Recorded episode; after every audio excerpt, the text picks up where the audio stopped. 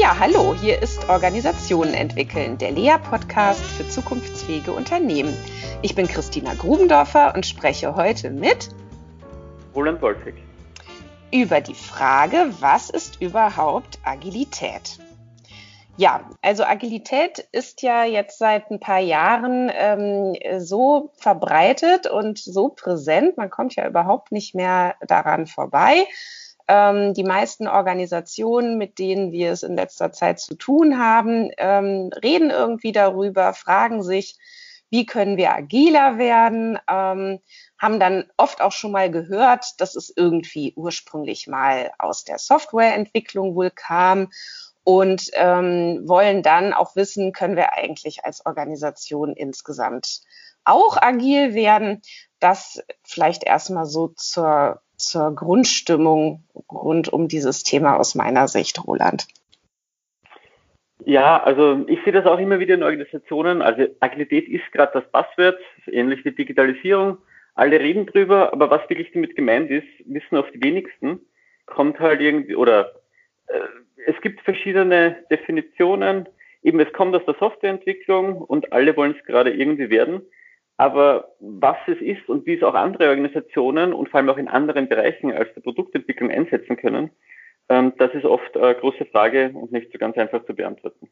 Ja, genau. Aber Produktentwicklung ist ja häufig tatsächlich auch so der Bereich, in dem Organisationen es vor allen Dingen einsetzen möchten, wobei ich jetzt auch schon erlebt habe, dass sie sich eben fragen, können wir nicht gleich die ganze Organisation agil äh, machen?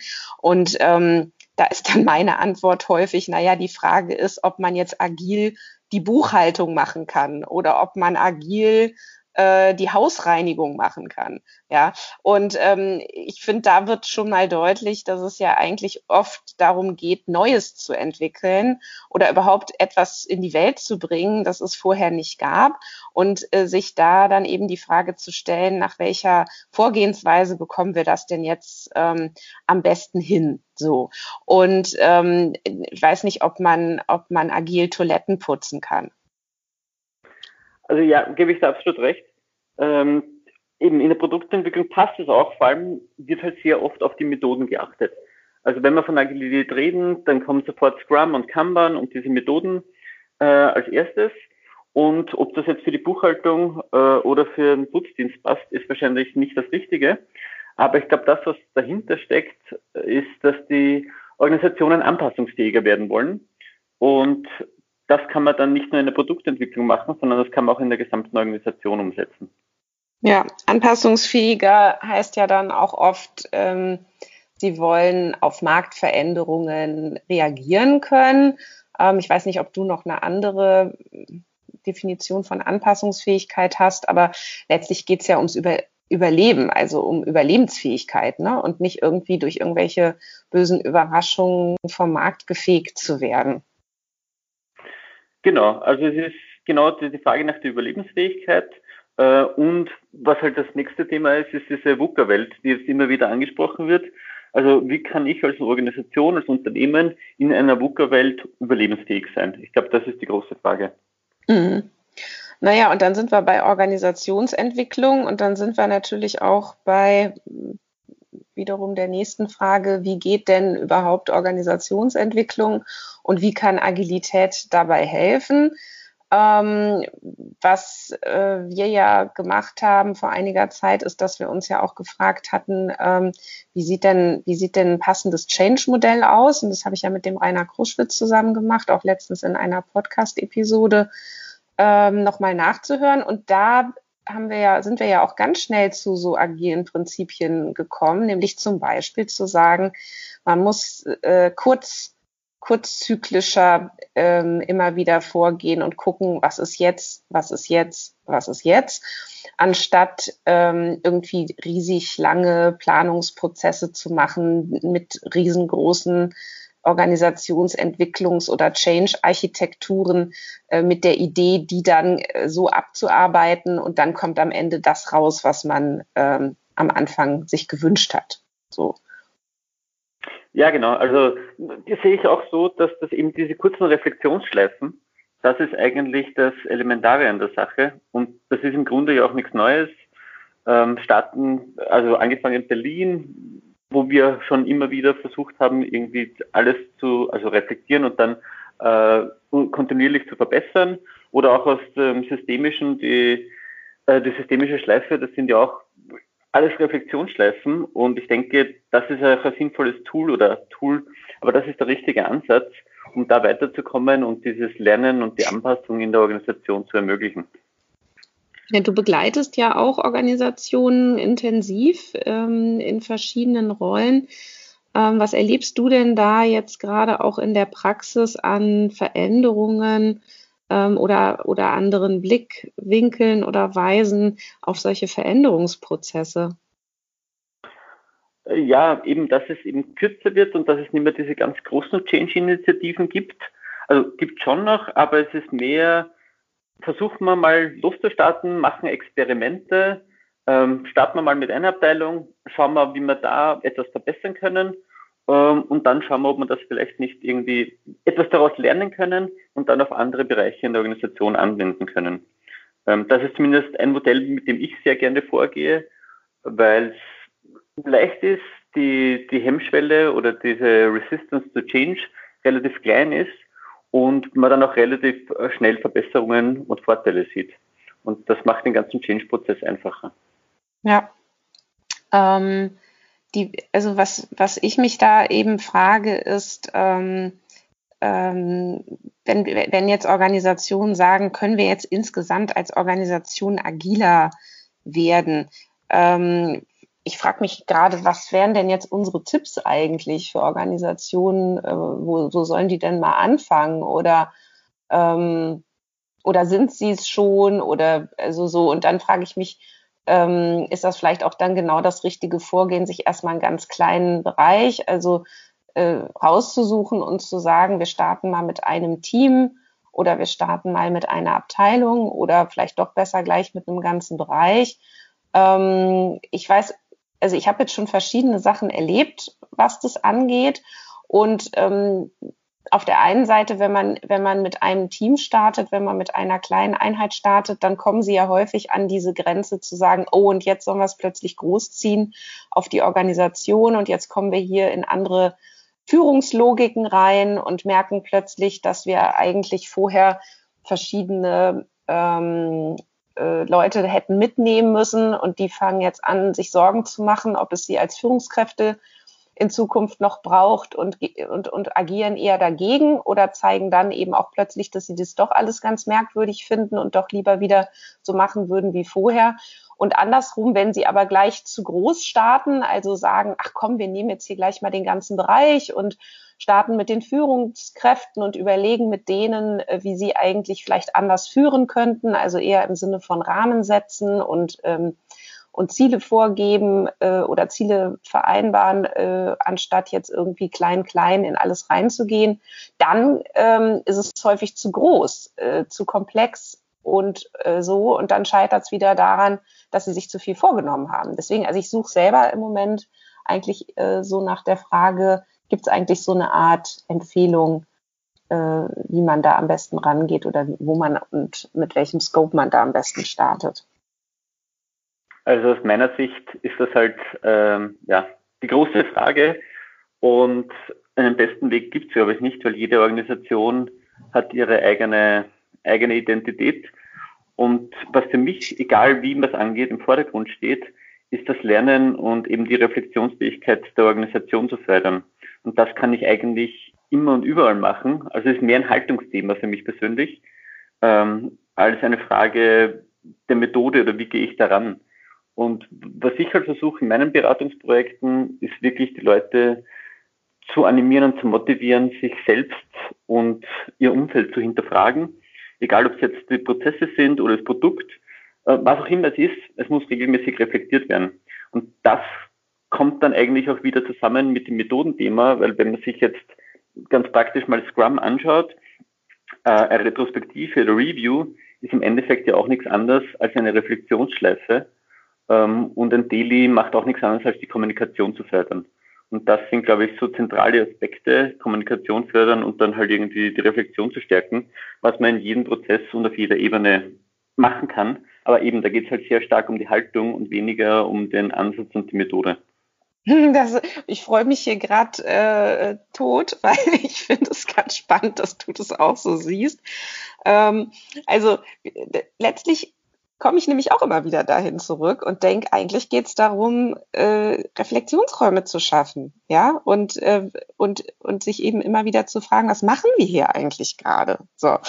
Ähm, gleichzeitig, äh, so jetzt mal ganz praktisch im Alltag, äh, es gibt ja, also man könnte ja sagen, es gibt doch zig Meetings, es gibt diese ganzen Joe-Fix-Termine, die Leute, die platzt, also die Kalender platzen auseinander vor lauter Meeting-Routinen.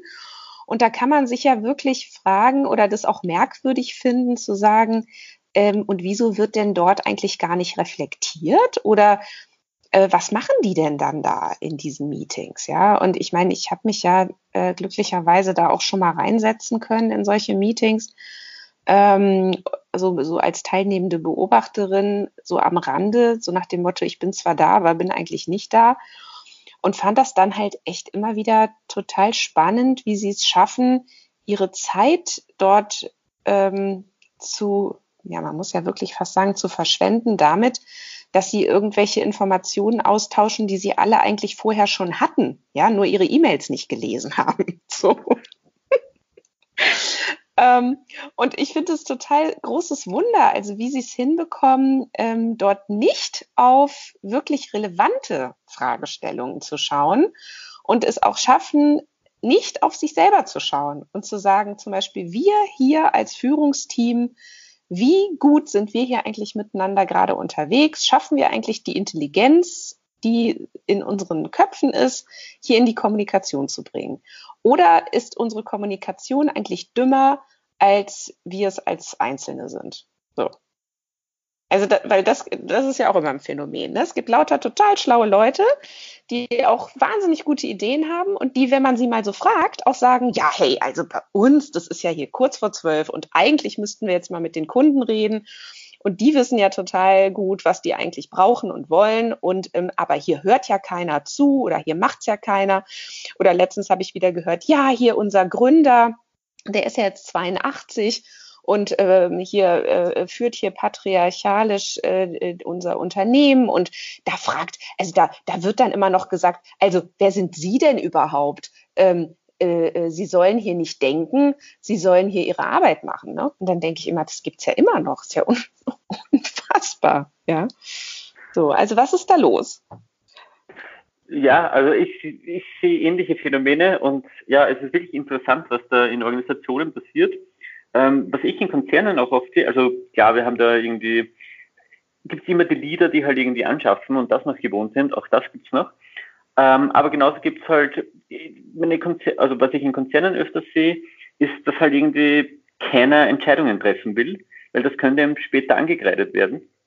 Ähm, und darum wird in den Meetings jedes Thema endlos durchgekaut, ähm, einfach nur um, ja, um sich abzusichern, bis man dann irgendwann einen Konsens findet, der dann so ein Mittelweg ist aus den Ideen von allen, ähm, weil halt irgendwie die Angst besteht, wenn ich eine Entscheidung treffe, dann könnte man das im Nachhinein negativ ausgelegt werden. Also das ist so ein Phänomen, was ich äh, oft sehe, auch in Meetings, dass ewig um die Themen herumgekaut wird, bis man dann endlich mal ja. ähm, nach Wochen und Monaten zu einer Entscheidung kommt.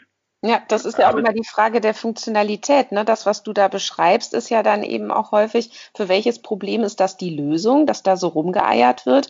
Ja, das ist dafür die Lösung, dass ansonsten Einzelne geköpft werden öffentlich. Ja, und dass äh, die sich davor schützen und dass sich alle gegenseitig schützen, dass das irgendwem passiert, äh, indem sie sich dabei helfen, möglichst keine Entscheidungen zu treffen in diesen Runden. Ja, nur, also äh, klar, das ist interessant, was ich finde. Also ich, auch in diesen Konzernen habe ich noch nie erlebt, dass wirklich wer geköpft wurde. So, das ist eine, ja. meiner Meinung nach, ir irrationale Angst. Ja, ja. Ähm, genau. Und ich weiß gar nicht, wo die herkommt eigentlich, weil wirklich ernsthafte Konsequenzen gibt es in den seltensten, seltensten Fällen. Ja. Und stimmt. ja, es ist halt diese, Aber diese Angst davor ist doch da. Ja, also es ist ja, absolut. das ist ja so dieser Grundmechanismus, ja, Sorge zu haben, irgendwie rauszufliegen, äh, denunziert zu werden, ähm, irgendwie als Blödmann dazustehen, eine Blödfrau ähm, und, und in Misskredit zu geraten. Und das sind immer die Ängste. Und wenn man dann wirklich mal fragt, ja, okay, äh, wann ist denn sowas das letzte Mal passiert? Oder kennen Sie einen Fall, wo das mal passiert ist? Oder, äh, oder, oder wenn man auch einfach nur mal fragt, ja, und dann? Also jetzt mal angenommen, ne, und dann, was passiert Ihnen dann? So, und dann habe ich nämlich auch die ähnliche Erfahrung. Dann heißt es häufig, ja, nee, also eigentlich, ja, nee, also eigentlich passiert da ja auch nichts. Ja, so. Äh, genau. Darum frage ich mich auch, wo diese Angst herkommt. Ähm, aber das sind halt die Muster, die in den Organisationen immer wieder auftreten ähm, ja, was man spannend und witzig finden kann, aber es hat halt wirklich Auswirkungen.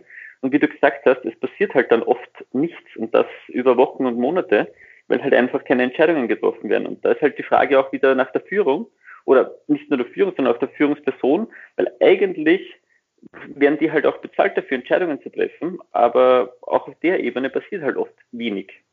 Ja, na, es wird halt ab, ab einer bestimmten Ebene werden sie dafür bezahlt, Entscheidungen zu treffen.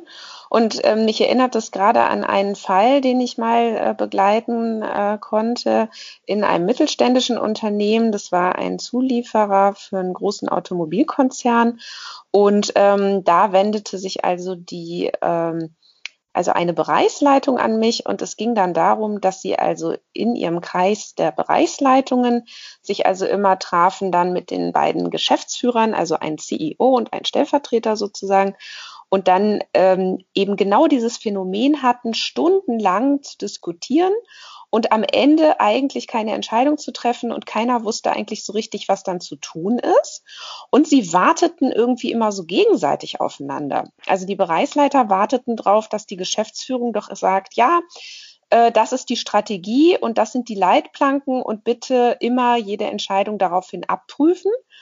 Und die Bereichs äh, und die und die Geschäftsführer warteten darauf, dass die Bereichsleitungen aus ihrer Sicht äh, Strategievorschläge machten, also so ähm, äh, oder machen würden, so in die Richtung, ja, jetzt hier äh, mit, Blick auf meinen Bereich möchte ich vorschlagen, dass wir im nächsten Jahr uns die, da und da und darauf ähm, ausrichten. So. Und sie schoben sich dann gegenseitig immer so die Schuld in, in die Schuhe. So, ja, die, von denen kommt ja nichts und das ist ja alles so völlig äh, unverantwortlich und es kann ja so nicht weitergehen. So, und dann haben sie aber irgendwann mal gemerkt, dass sie sich da, dass sie da so gegenseitig ähm, aufeinander warten und haben dann nach Lösungen gesucht. Und die Lösung war dann, dass sie gesagt haben, sie, ähm, sie machen zwei verschiedene Formen von Meetings. Und zwar einmal äh, glaube ich, hatten sie gesagt, sogenannte Runden miteinander. Und in diesen Runden sollten äh, dann vor allen Dingen Informationen zusammengetragen werden und ähm, Aspekte diskutiert werden. Also, wenn man so will, Entscheidungen vorbereitet werden. Und dann machten sie Sitzungen, auch ganz interessant. Und in diesen Sitzungen äh, sollten dann, sollte dann nicht mehr diskutiert werden, sondern sollten nur noch Entscheidungen getroffen werden. So. Und das haben sie dann miteinander äh, tatsächlich auch geschafft. Und es war spannend zu sehen, mit welcher Disziplin sie plötzlich sehr gerichtet miteinander diskutierten und auch echt okay damit ja waren, wenn am Ende keine Entscheidung da war. Und ähm, in den Sitzungen dann aber wirklich auch sich abgeschnitten haben, gesagt haben, nee, nix, äh, das haben wir alles fertig diskutiert, jetzt entscheiden wir. Bitte, bitte lass uns abstimmen, ja. Das ist eher eine super Lösung. Äh, ich habe jetzt gerade lächeln müssen, weil ich bin, äh, habe einen, einen Auftrag bei einer ähnlichen oder mit ähnlichen Mustern gehabt. Und zwar, äh, dass auch, äh, also die Geschäftsführung hat ausgerufen, wir werden jetzt agil und ähm, hat mehr, hat, hatte Beratung dort. Die haben eine PowerPoint gemalt und dann haben sie diese PowerPoint rausgeschickt und dann sollte die Organisation plötzlich von einem Tag am anderen agil werden. Mit Selbstorganisation und so weiter ähm, was zu einer kompletten ähm, Frustration geführt hat, weil die Rollen dann nicht mehr klar waren. Ähm, die Geschäftsführung war der Meinung, na gut, alles ist selbst organisiert, sie müssen jetzt auch keine Entscheidungen mehr treffen, das machen jetzt sowieso die Mitarbeiter. Äh, die Bereichsleiter äh, hatten Angst oder wurden umbenannt auf ähm, ähm, ja, agile Führungsfunktionen im Prinzip.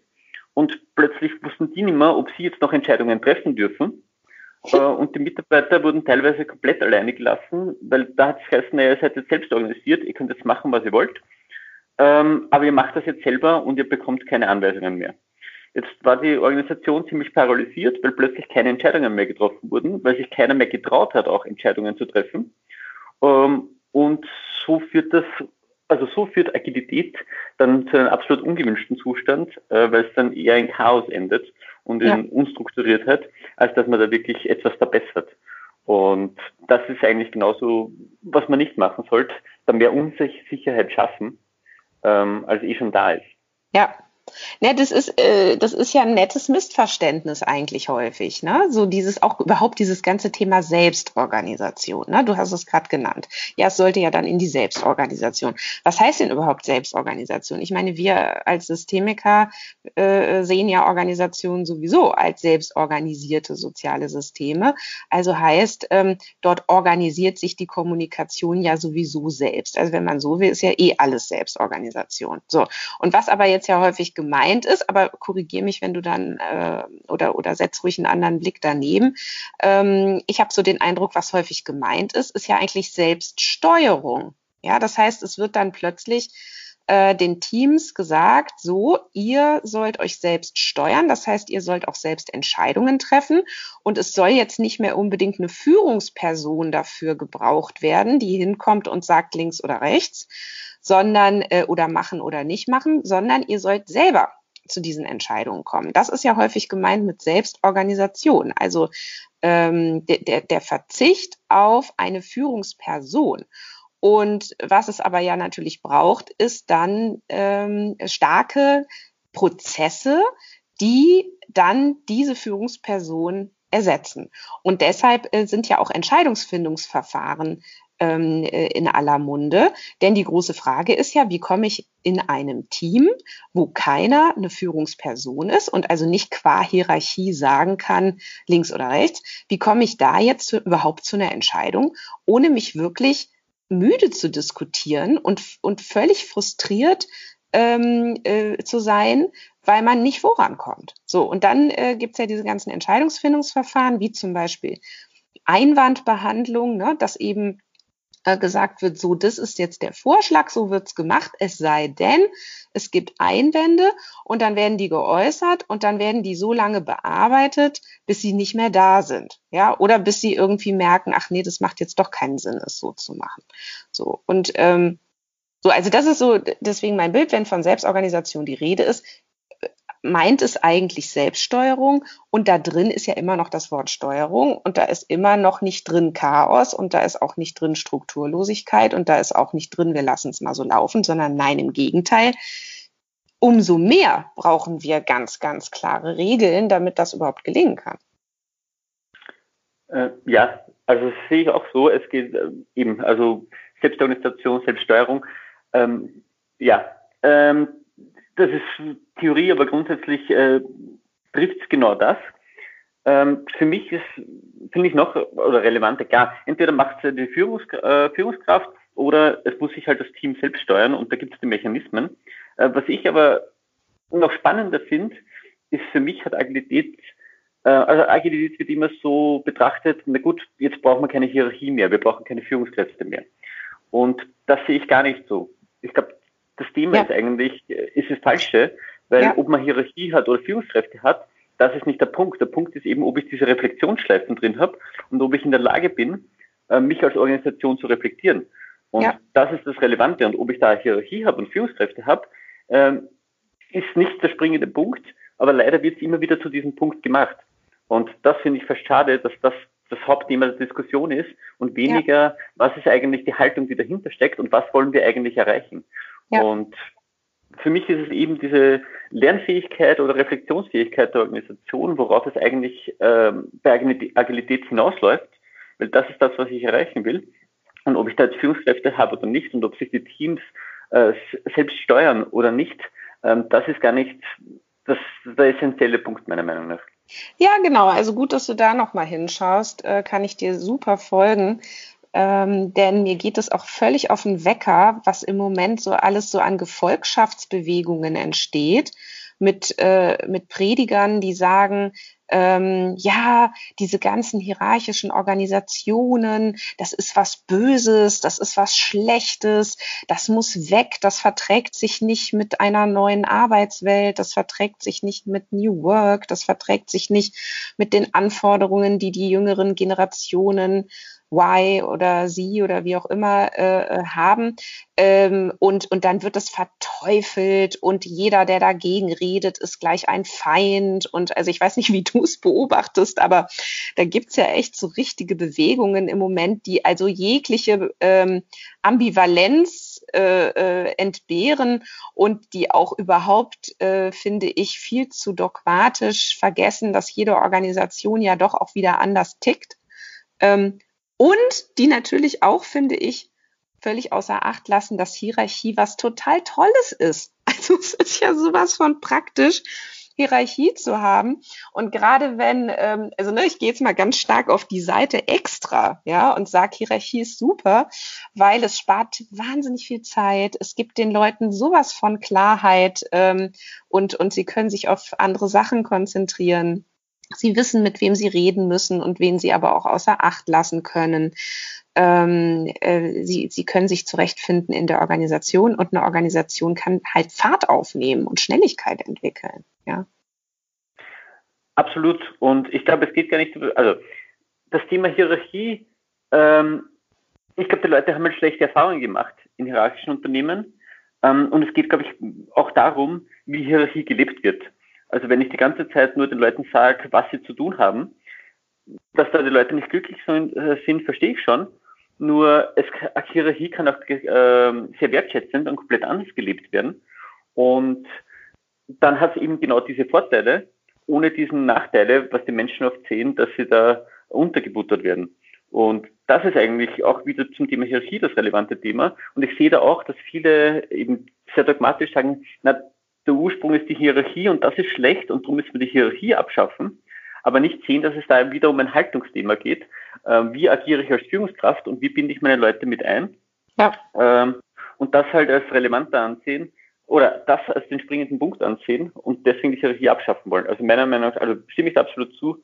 Äh, wir, wir diskutieren da um die falschen Themen herum und das sehr dogmatisch. Und das ist eigentlich schade, weil wir offene Diskussionen darüber führen sollten, wie kann man Hierarchie gestalten, anstatt zu sagen, Hierarchie ist schlecht, Punkt.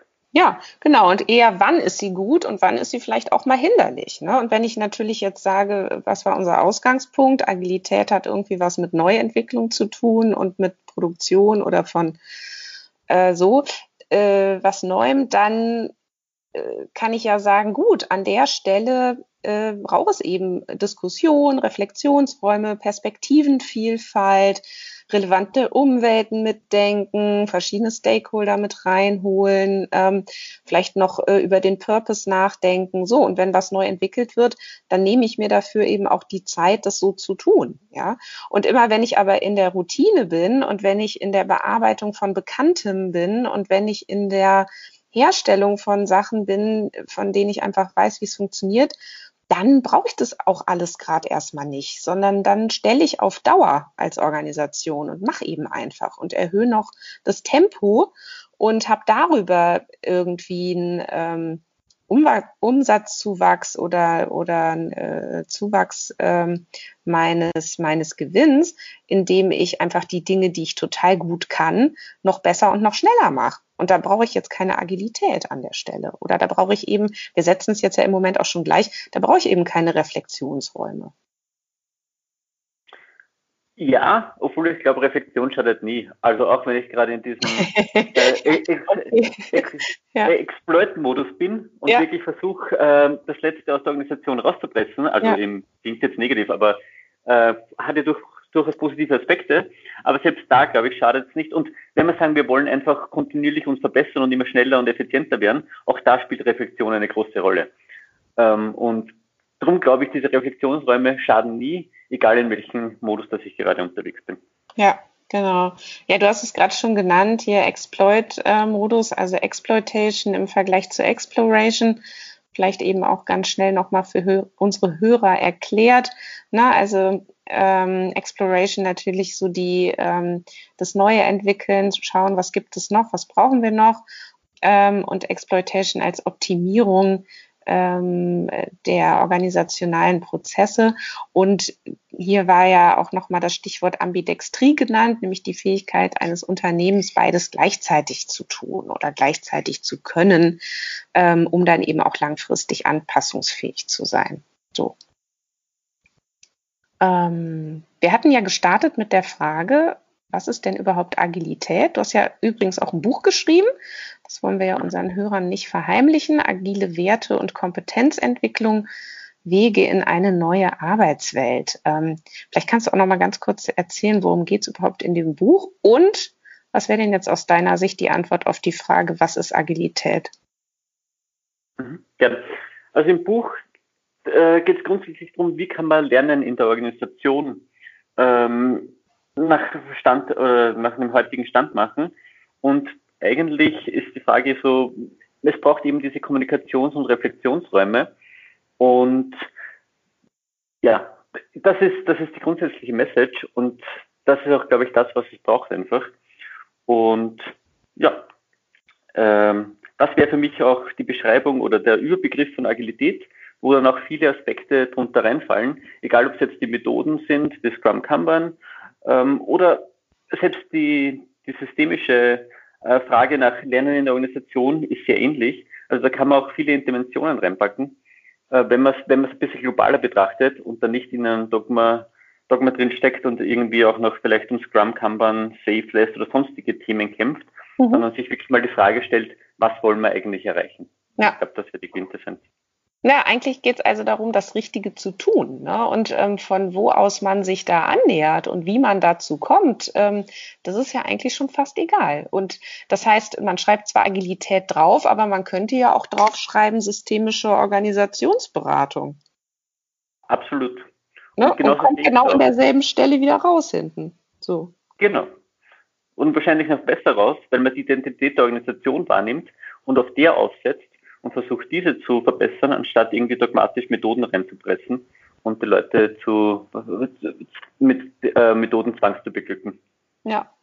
Okay, super. Naja, es ist ja eigentlich schon ähm, eine gute Zusammenfassung. Am Ende unserer Podcast fragen wir uns ja immer, okay, was wären denn jetzt so die Takeaways? Gibt es irgendwelche Merksätze, die wir aus unserem Gespräch zusammenfassen können? Und der eine Merksatz ist äh, ganz bestimmt zu sagen, es geht um Reflexionsräume und wie ihr zu der Erkenntnis kommt. Also ob ihr nun ein, äh, einen Ansatz Agilität wählt oder ob ihr einen Ansatz systemische Organisationsberatung wählt, das ist total egal.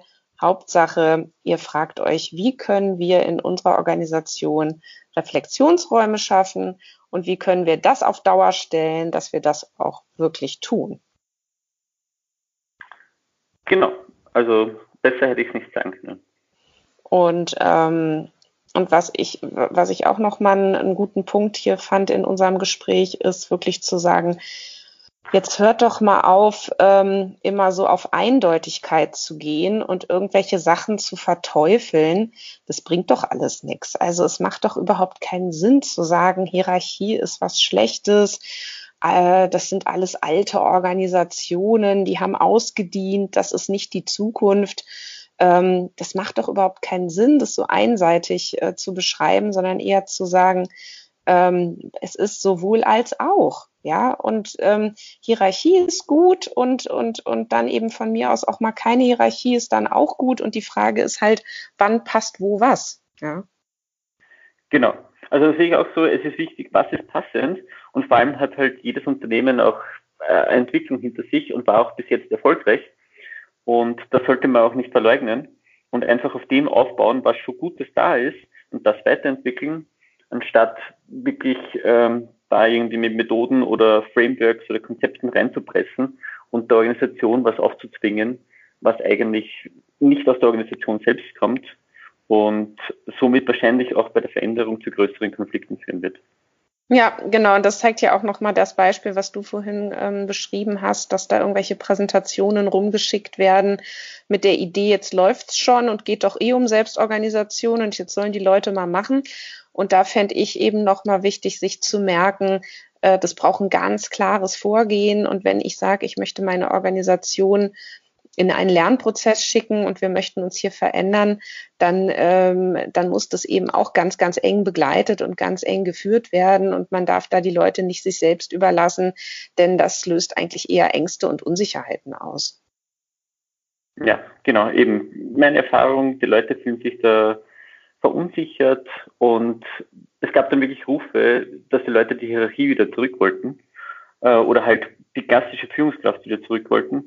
Und ja, dann wäre es besser gewesen, eigentlich nichts zu ändern, als da die Leute irgendwie äh, alleine stehen zu lassen. Es sei denn, das war die, ja, es sei denn, das war die Hidden Agenda des Managements. So nach dem Motto, ihr werdet schon noch sehen, wie sehr ihr uns braucht. Ist auch eine Möglichkeit, glaube ich aber nicht in dem Fall. Okay, Roland. Ja, herzlichen Dank für das Gespräch. Cool, vielen Dank. Tschüss. Tschüss.